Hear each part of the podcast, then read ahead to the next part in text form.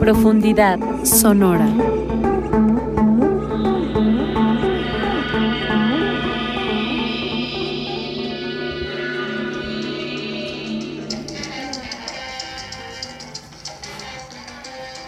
Buenas tardes a todas las que nos están escuchando, a todos los que no se están escuchando y bailando con esta rolita de Toña, la negra. Bienvenidos a Profundidad Sonora.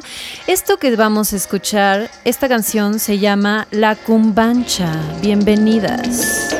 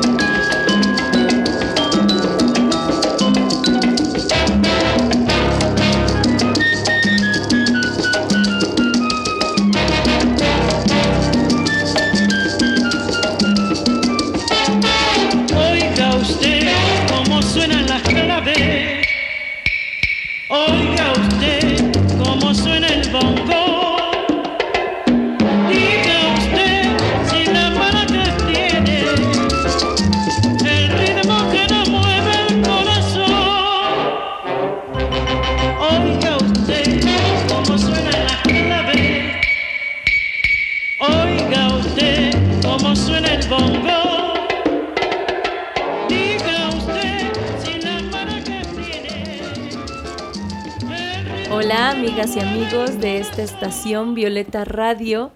Nos encontramos en un capítulo más de Profundidad Sonora. Nos escuchan a través del 106.1 FM en la Ciudad de México o pueden hacerlo desde cualquier parte del mundo a través de la página violetaradio.org. Yo soy Jimena Fragoso y me encuentro con mi coconductora y colaboradora Chantal Saad, acá Frida Canti. Jime, qué bueno que nos encontramos porque estábamos perdidas. Perdidas, perdidas. Yo en el norte, tú en el sur, nadie en medio, así no funciona la cosa. Por fin estamos grabando juntas y estamos con una súper invitada, guapísima de lujo. Ella es María Alicia Tejeda. Ah. ¿Y por qué la estamos invitando, Jime? Cuéntanos. Mira, María Alicia es productora independiente. También algunas, algunos radioescuchas de esta estación la han de conocer porque ella tiene el programa Quelite Asfáltico por esta misma estación los martes a las 12 pm. Entonces, pues como hoy vamos a hablar de sellos discográficos, casas productoras, etcétera, decidimos que ella era una invitada súper adecuada para hablar sobre este tema porque ¿Por María colaboró en la fundación y en el desarrollo de una disquera independiente llamada Vale Vergas Discos. Hola Alicia, ¿cómo estás? Hola, ¿qué tal? Muchas gracias por la invitación. Estoy pues muy agradecida de hablar de esta triste historia. Uh, va a haber chismecito. Va a haber cosa rica. No crean que disquera igual a alegría y ya alarme. No, papá. O sea, disquera igual a chingale. No ya solamente a componer porque estamos hablando pues de producción de música, ¿no? Bueno, que por cierto, ella es productora musical, aquí la invitada hermosa, pero también audiovisual, exacto, o sea, también es cineasta, ¿no? Entonces, en cualquier viaje que se les ocurra, ella te lo produce. bueno, Shanti, ¿por qué no nos das como el antecedente en México de las casas productoras? Vientos. Quiero decirles a qué se dedica una disquera o un sello discográfico, ¿no? Estas son empresas que se dedican a realizar grabaciones de música, así como su comercialización, su distribución, sobre todo antes se dedicaban a descubrir al artista también, ¿no? Era como algo muy completo. Y pues ahora puedes, o sea, hoy en día realmente en una disquera puedes solamente lanzar tu producto, digamos, tu música, o sea, puedes haber grabado en tu casa y ya nomás masterizas y te dedicas a lanzarlos con ellos. Eh, por lo general, una disquera y sobre todo las grandes o las multinacionales se dedican también a hacer todo el ejercicio de la producción del marketing, ¿no? O sea, ¿por qué? Pues porque quieren vender y por eso pues, tienen varo, y por eso suenan en la radio, ¿no? En las radios populares, que por cierto, o sea, pues vemos en las radios, ajá, más escuchadas de México seguramente, ponen las mismas rolas, ¿no? O sea, entre ellos ponen las mismas 30 rolas y se repiten y se repiten. De vez en cuando sale una, entra otra. Sobre y que todo son acuerdos. Si es de reggaetón. Claro, y son acuerdos que se hacen entre las radiodifusoras, los medios de difusión masiva, y las disqueras, los sellos discográficos. Ahora, una acotación rápida y que ya lo profundizaremos más adelante es esta cuestión que tú decías de la autoproducción. Y es que un sello discográfico, digamos, aparte de los que son independientes, eh, generan contratos con los artistas que son pueden llegar a ser muy intrusivos, muy controladores y entonces estos ejecutivos que elaboran para estas disqueras muchas veces quieren meter mano en un tema que no conocen, que es la producción musical en el arte del artista y entonces eso ha generado que muchos artistas prefieran irse con disqueras independientes o con casas productoras y ellos financiar sus propios proyectos porque también puede darse el caso de que la disquera se quede con más ganancias que el artista y pues si bien si la disquera hace parte del trabajo, eh, la parte creativa pues viene del artista y creo que debería ser ahí una distribución más equitativa. Oye María, y ahorita que estábamos hablando entre, antes de entrar aquí al aire sobre las discográficas, de su experiencia, ella. Bueno, pregunta número uno, que ¿cuál era como que la diferencia entre una casa productora y una disquera?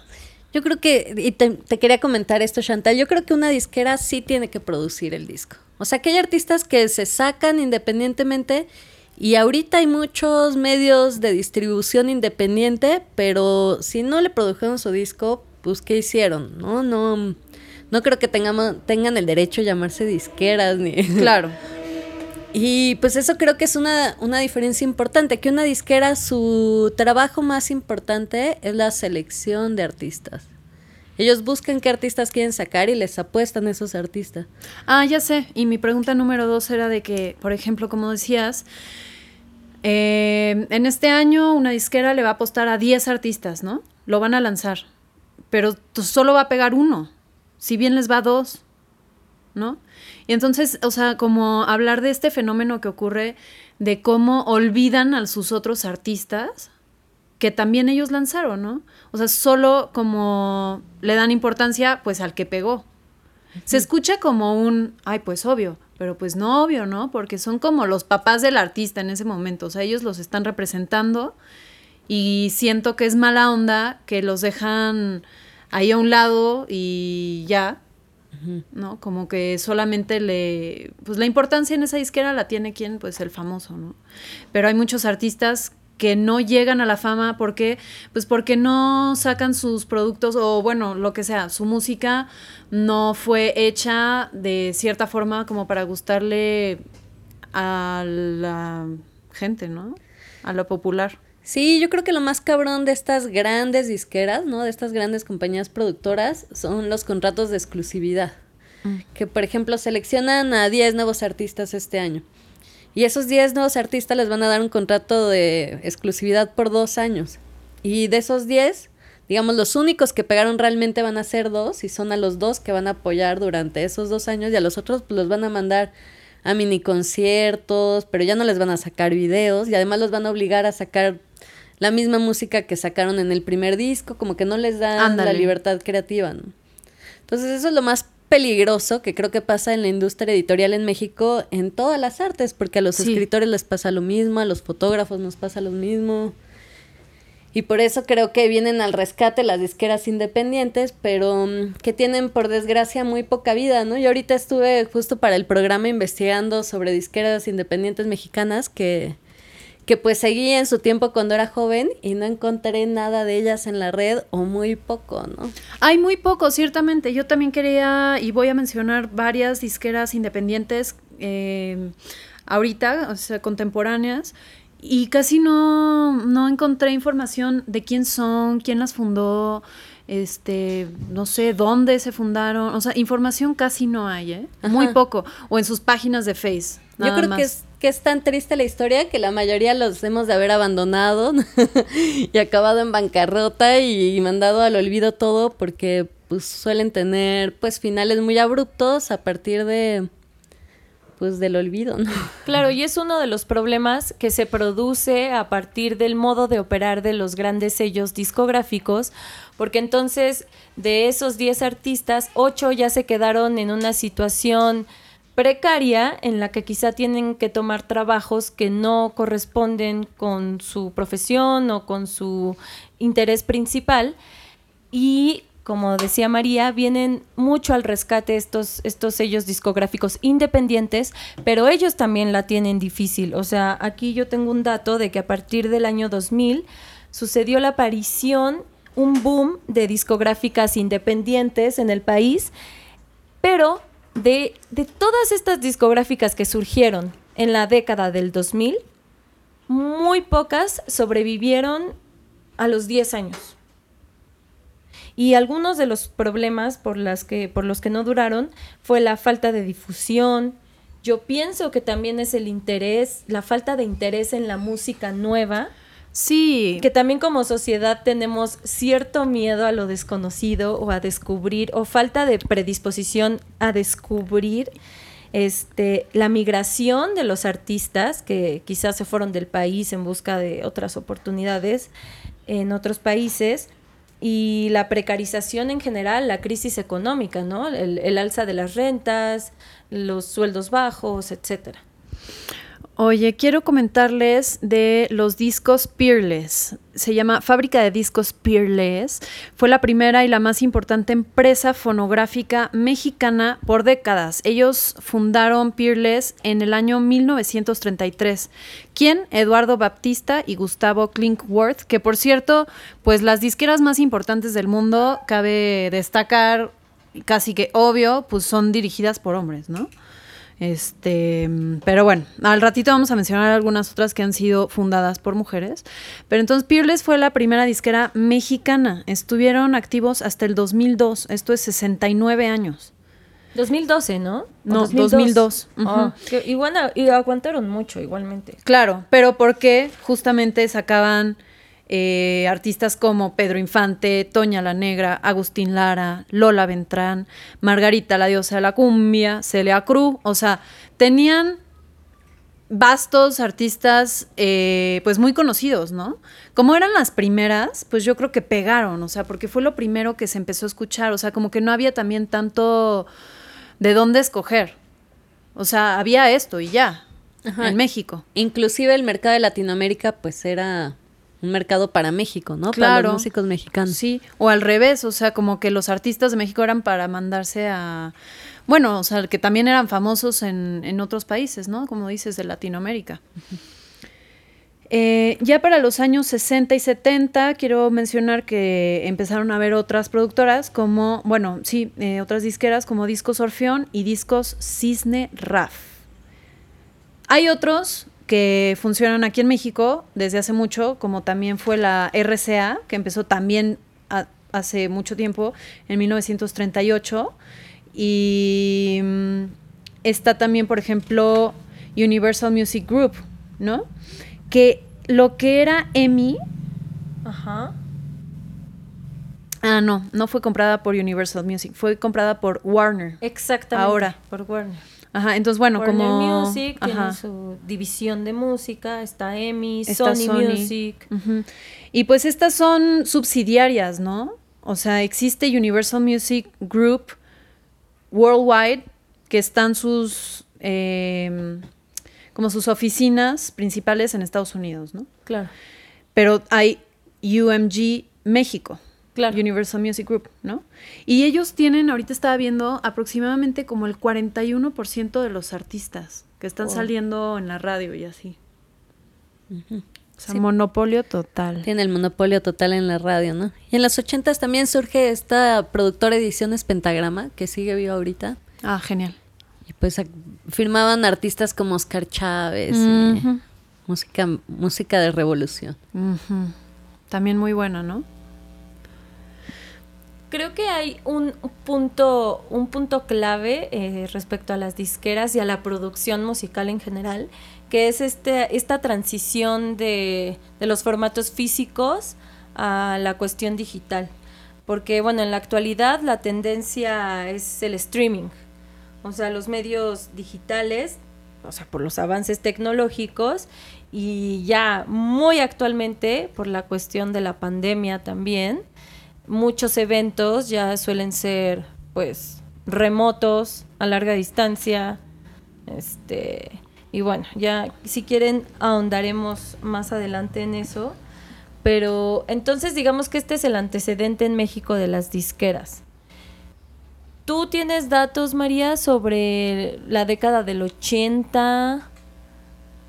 Además de pentagrama. Solo pienso en pentagrama, pero me parece muy interesante esto que, que pones en la mesa de los formatos, ¿no? Como en los ochentas estaban los discos en acetato y los cassettes, abriéndole un gran mercado a las disqueras y, y además había, pues en México se producían muchos discos que lo que hacían, o sea, aunque la música viniera en inglés, la traducción la hacían en México, la traducción de la letra, la cajita. Sí, sí, sí, como canciones que salieron en Gringolandia, por ejemplo, o en Inglaterra, principalmente yo siento en estos dos países de habla anglosajona, y, y hacían sus versiones en español, ¿no?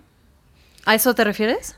Existía eso, pero también, digamos, estas grandes disqueras producían los discos, aunque la música siguiera siendo en inglés, el disco tenía que venir con la letra en español, el título en español, los nombres en español.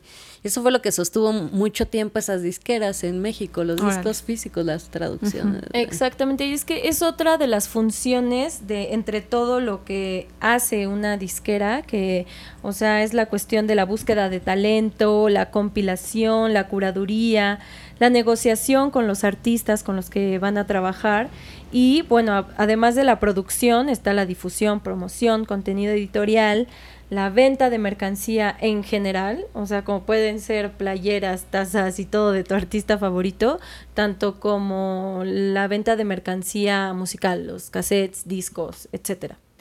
Este, incluso me parecería eh, importante mencionar, eh, María, la cuestión de los subsellos, o más bien, bueno, aparte de los subsellos, de las subcompañías, que son como aliados o como mm, colaboradores que hacen algo específicamente y que, que quizás es como un outsourcing de la casa productora o de la discográfica. ¿Sí me entiendes? Como que quizá ellos contratan un estudio. Si ellos no tienen un estudio, van a ir con un externo o con alguien que haga la postproducción.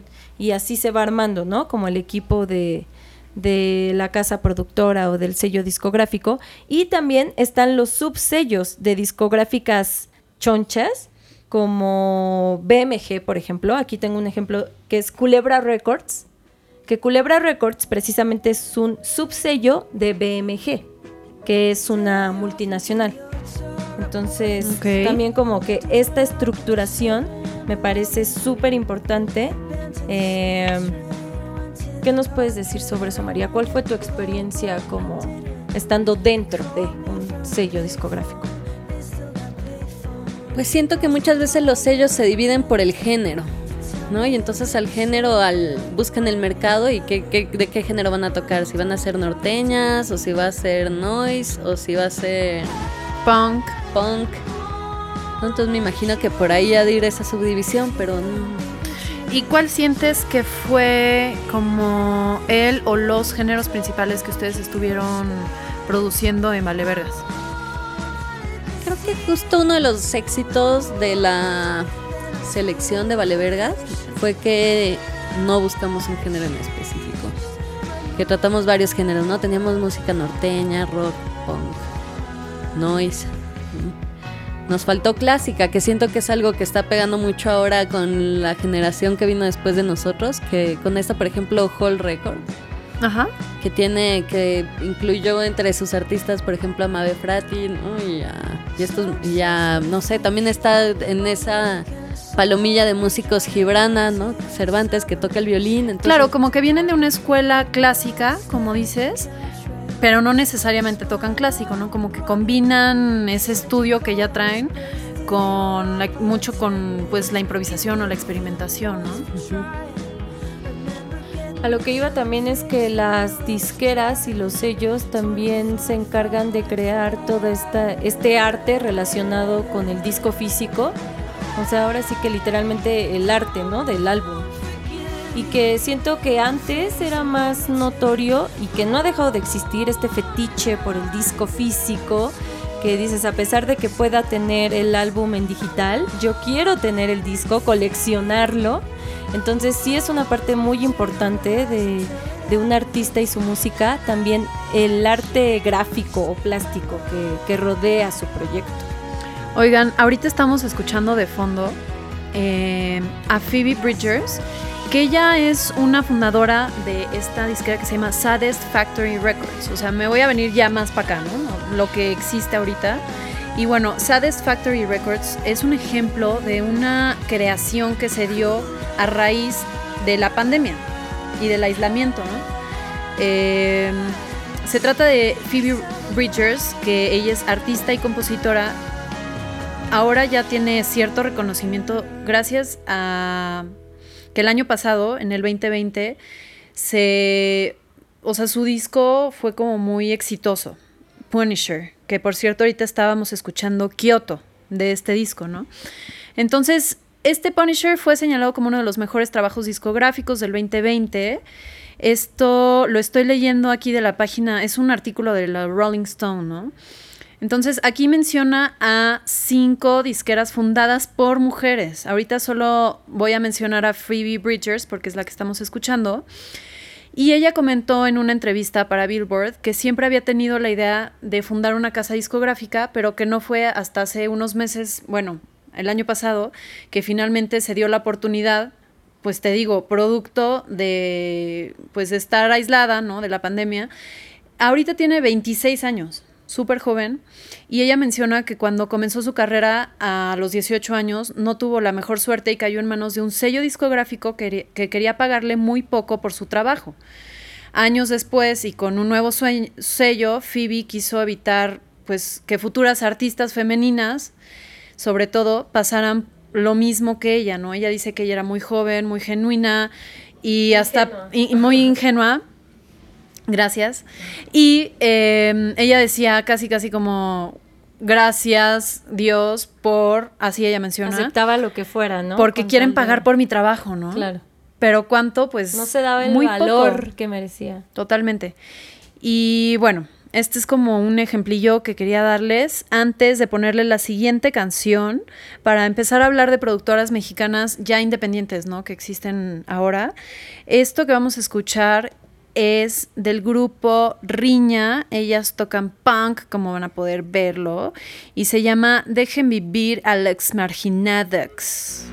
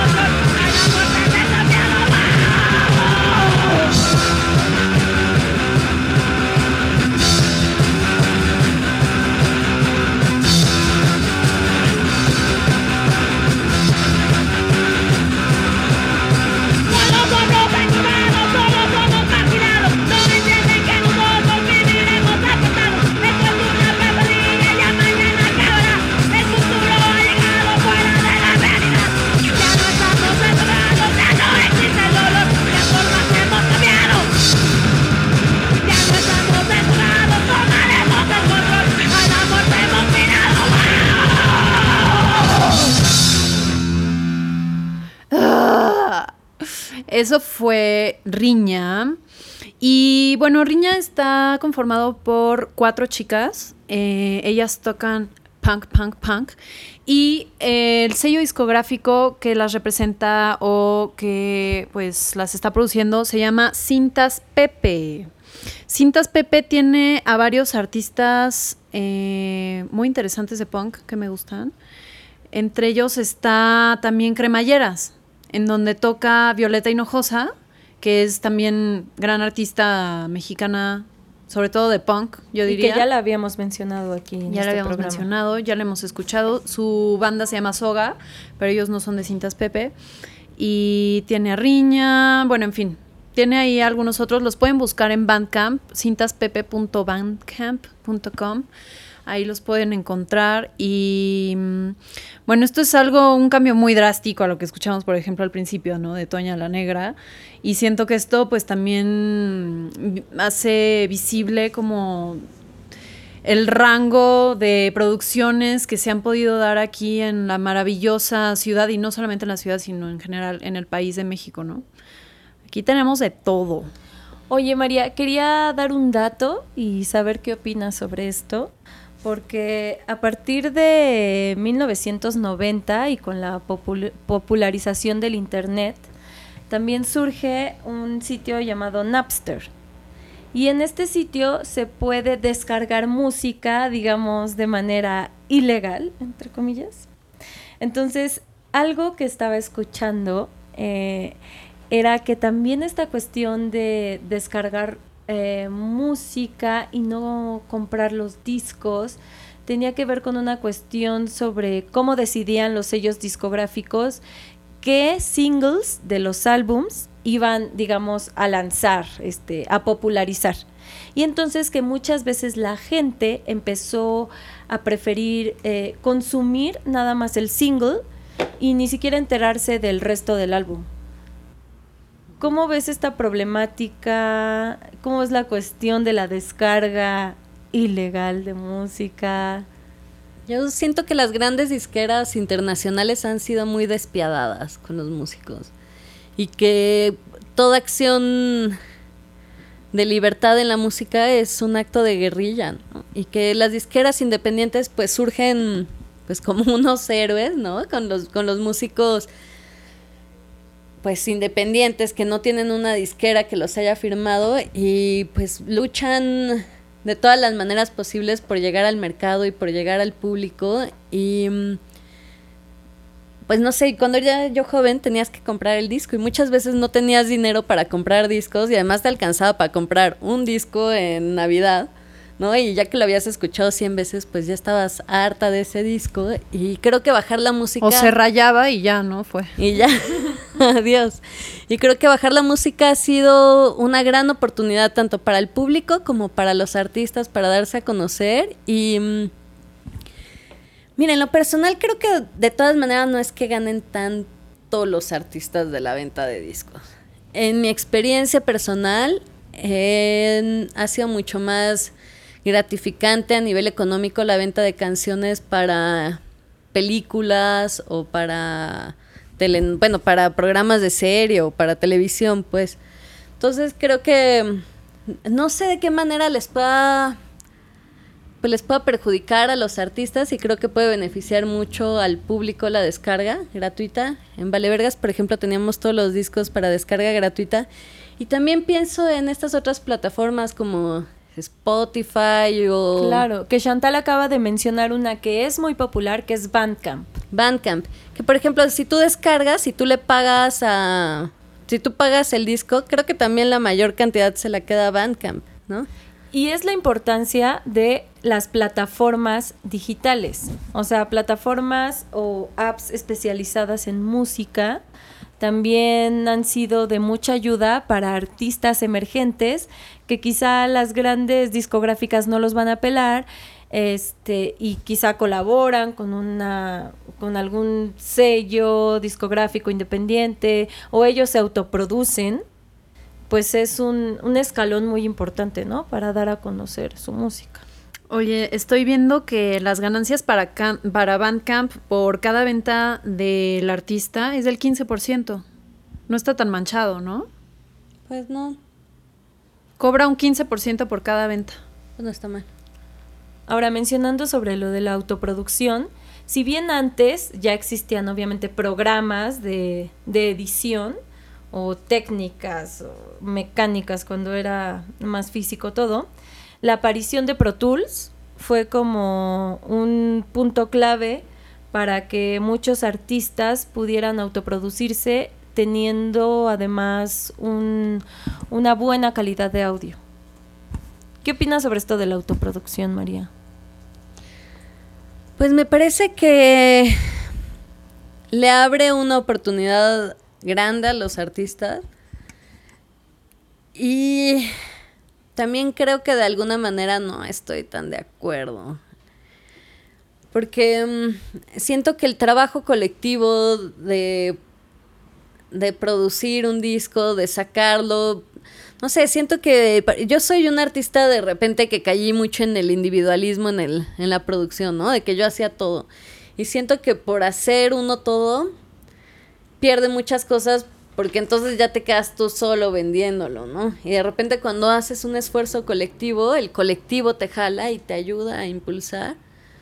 Entonces me parece que, que, está muy bien porque si no es paralizante, ¿no? Si un músico no puede producirse en estos días que todo es digital, pues que se queda paralizado, que creo que es muy bueno como punto de creación, pero creo que es importante el esfuerzo colectivo. Sí, y me parece muy interesante como todas las posibilidades que nos ofrece el, formato digital, pero también siento que hay todo un misticismo y un fetichismo alrededor del disco físico, del cassette, del acetato.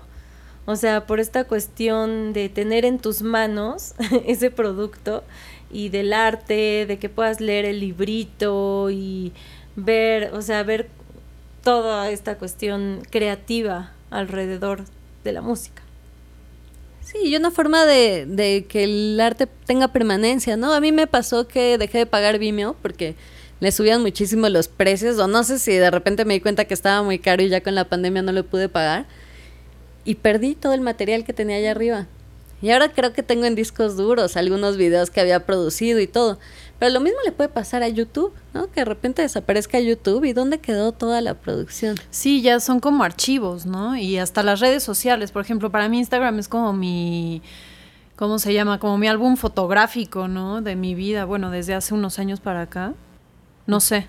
Digo, también lo tengo como dices en discos duros, pero pierdo el disco duro y ya mi segunda que pierdes el producto final, ya lo que quisiste mostrar. En el caso de videos o de fotografías o canciones, etcétera. Oye, por ejemplo, también mencionabas lo de Spotify. Spotify sí son más manchados, ¿no? O sea, te dan un porcentaje muy pequeño. Ahorita yo estaba intentando subir un disco pasado que saqué hace años este, a Spotify. Y es un rollo, o sea, tienes que pagar licencia para esto, licencia para esto y licenciar tus propias rolas. Y esto cómo se hace a través de una disquera online. O sea, también hay disqueras online como, bueno, la más famosa es CD Baby, ¿no? Por ejemplo. Entonces ahí tú estás pagando para que te representen, ¿no? Y para que estas disqueras te suban a varias plataformas, a las principales, como lo es Spotify, ¿no? Una compañía que ya lleva 12 años y mm, ahorita ellos están intentando licenciar el contenido pero no convertirse en una discográfica. Pero muchas discográficas, sobre todo online, pues les dio miedito, ¿no? Porque dijeron, pues ya ni nos van a utilizar, ya no servimos para nada. Entonces es como un extremo al que hemos llegado, de que ya ni siquiera conoces a tu discográfica, pero tienes una. Si quieres estar en Spotify, en Shazam. Está iTunes, Last.fm, Beatport, Bandcamp, que por lo que me di cuenta es muy popular. Entonces son distribuidoras, ¿no? Pero son como distribuidoras, pero se llaman discográficas online. Y pues necesitas, te digo, tener una, pagas por cada canción que quieres este, subir y aparte pues te dan un muy poco porcentaje, por lo menos en Spotify, ¿no? Pero ya he tenido varios comentarios, por ejemplo, de pues muchos de mis amigos que son músicos independientes, que me dicen, güey, es que hoy en día si no está tu música en Spotify, no existes. ¿no? No existes para la industria. para el público. Para el público, sobre todo, que es el que al final hace la industria, ¿no? Pero sí, porque te van a buscar en Spotify y si no está, pues ya les da hueva meterse a Bandcamp, ¿no? O meterse a SoundCloud o yo qué sé, a otros lugares donde no te cobran y puedes subir tu, tu música. Sí, y además, por ejemplo, estas plataformas que aunque te ofrezcan como Bandcamp, ¿no? Que ellos se queden solo con el 15%, ¿cuántos discos venderá al mes un músico independiente, ¿no? Pues sí, Bandcamp siento que es una plataforma chida, por, por, sobre todo por esto de que el artista se queda con el mayor porcentaje de, de, lo, de la venta, pero también porque, o sea, siento que es una plataforma mmm, muy sencilla.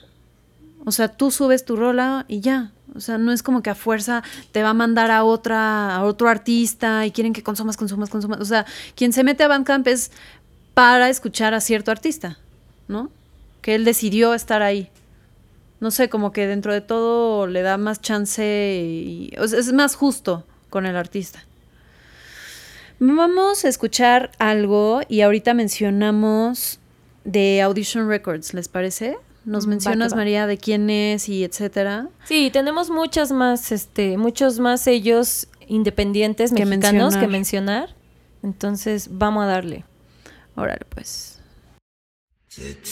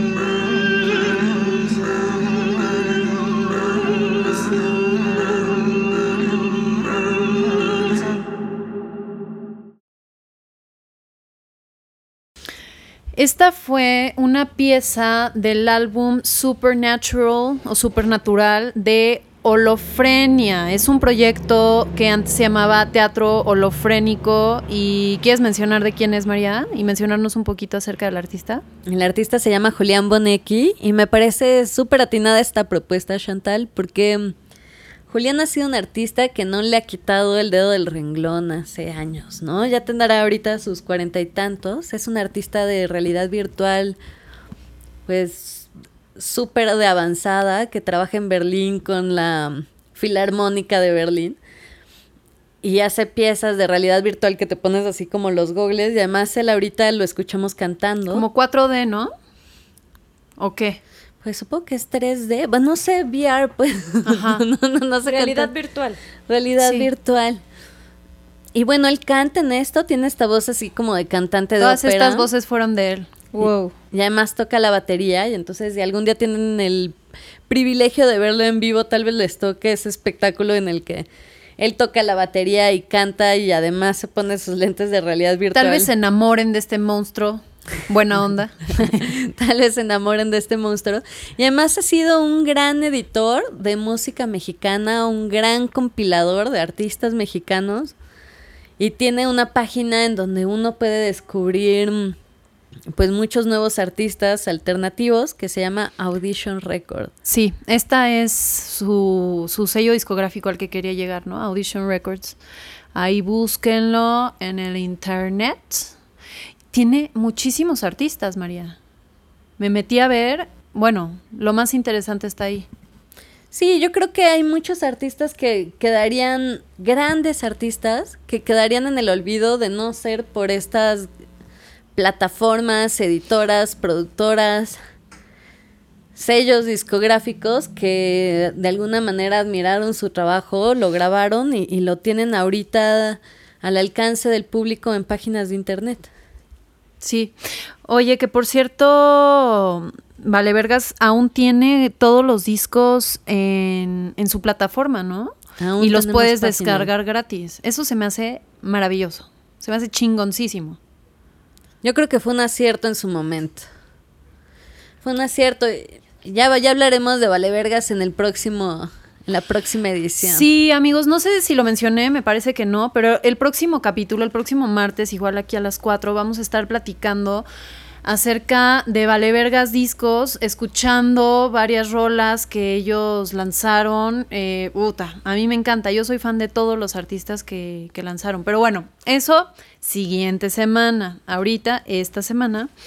Eh, pues nada, sigamos mencionando algunas de las otras disqueras que existen actualmente, ¿no? Yo aquí tengo a Revancha, por ejemplo, que es una promotora musical que trabaja con géneros como el jazz, el reggae, rock, hip hop, soul, funk, la salsa. Tengo a un Humor Rex Records, que sobre todo se dedican a la música electrónica, entre otros géneros de distintos países, porque obviamente las disqueras mexicanas también trabajan con artistas extranjeros, no se atienen a los artistas mexicanos. También tenemos a Noise Lab Records, que es además promotora de eventos, surge en el 2000 y trabaja en géneros como el rock, la electrónica de artistas nacionales y extranjeros. Y, por ejemplo, aquí eh, hagamos hincapié en Abolipop, que surge en el 2002 y es este un sello de música electrónica, alternativa, experimental. Que nos habían dicho de quién es, ¿no? Abolipop, de Israel Martínez, ¿cierto? Ok, ellos hacen producciones en formato físico y digital, eh, organizan giras internacionales, tanto, o sea, giras artísticas como lanzamientos eh, musicales.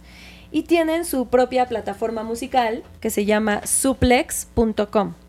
Ellos han trabajado con artistas y grupos como Lumen Love, Nebula 3, Carrie, Malafama.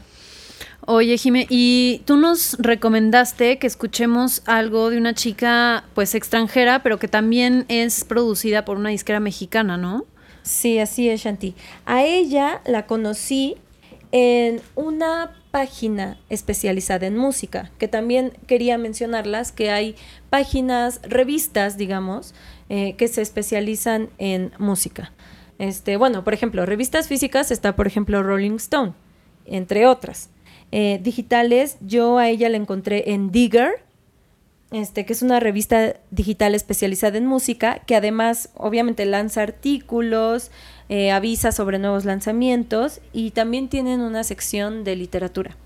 Entonces, ella es Paula Van Gissenhoven, es colombiana y vamos a escucharla y regresando me gustaría hablar rápidamente, pero es súper importante, de la situación política actual por la que está pasando Colombia.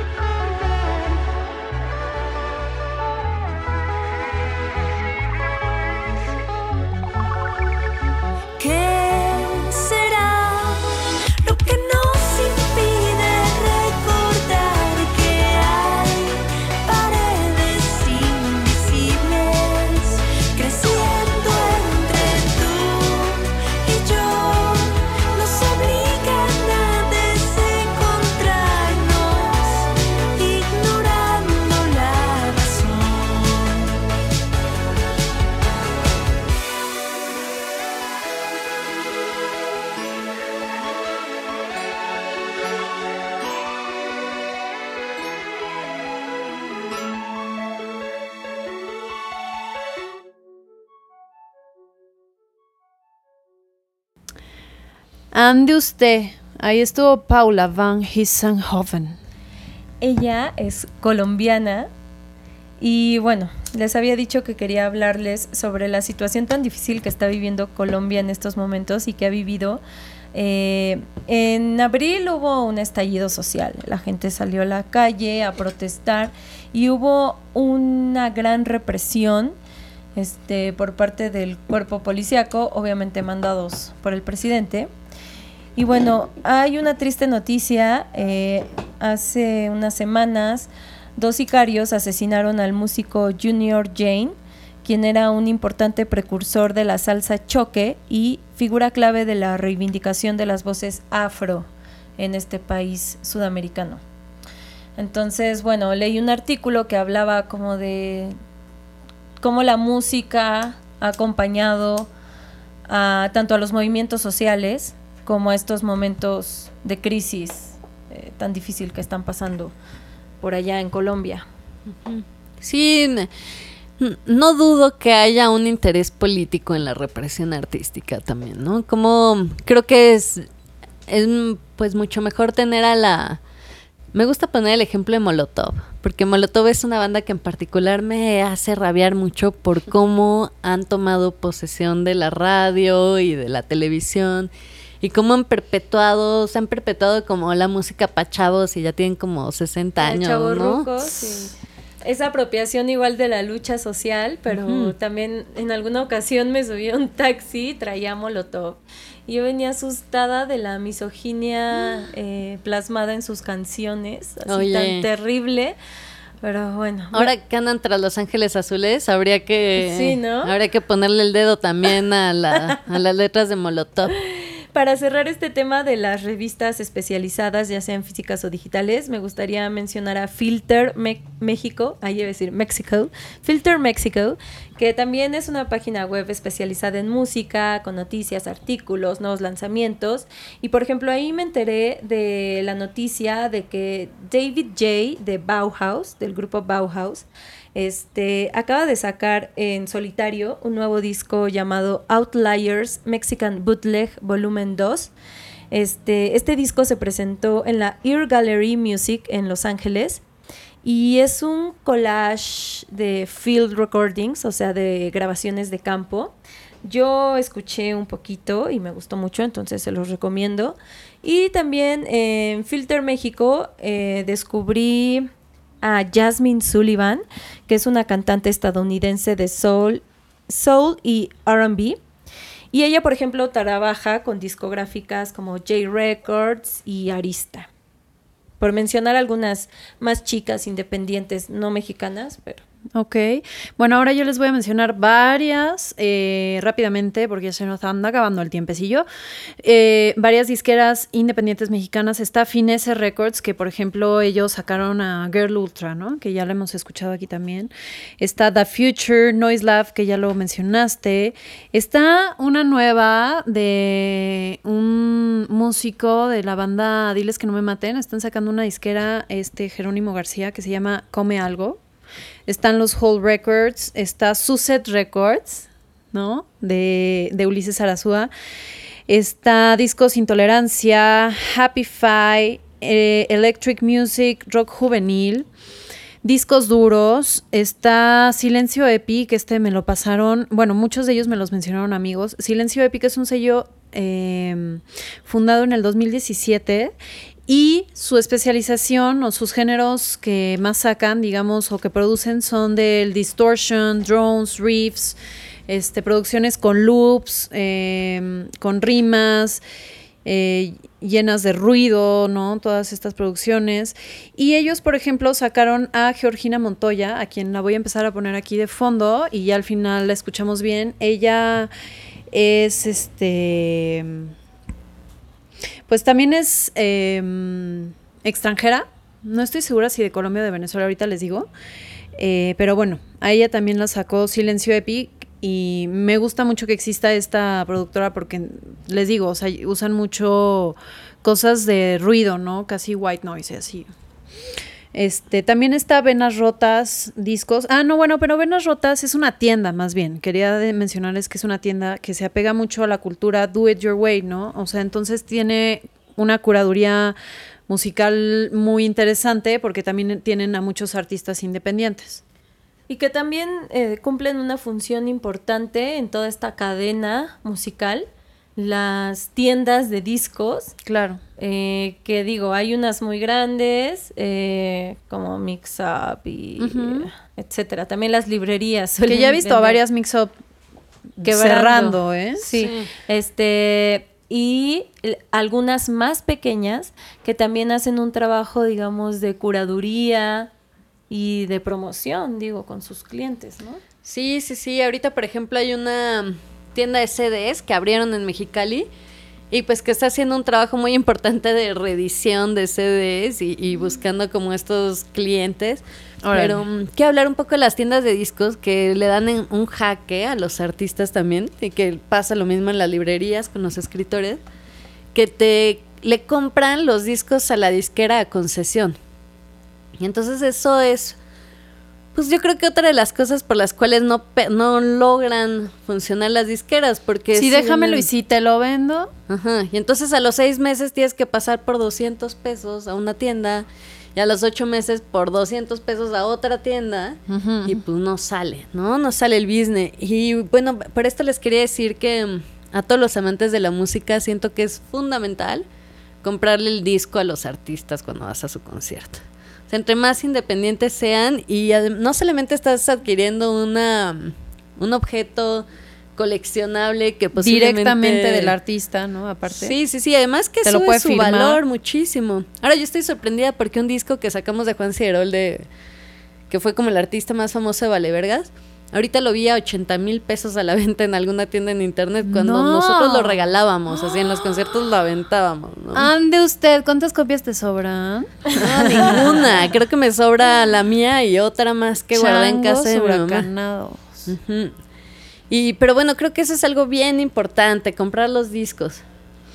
Ok, yo creo que nos vamos con este consejo de María de comprar el disco directamente del artista, si puede hacerlo en su concierto directamente, incluso ahí pueden tener el plus de pedirle un autógrafo, una foto, en fin, este, yo creo que nos vamos con eso y en el siguiente capítulo podemos entrar con las discográficas independientes que nos faltó mencionar y después ahora sí darle entrada de lleno a la experiencia de María como productora asociada de Vale Vergas Discos. Perfecto, mi Jime, vámonos. Gracias Violeta Radio por existir, gracias María por estar aquí y a Jime nos escuchamos la próxima semana. Adiós María. Adiós.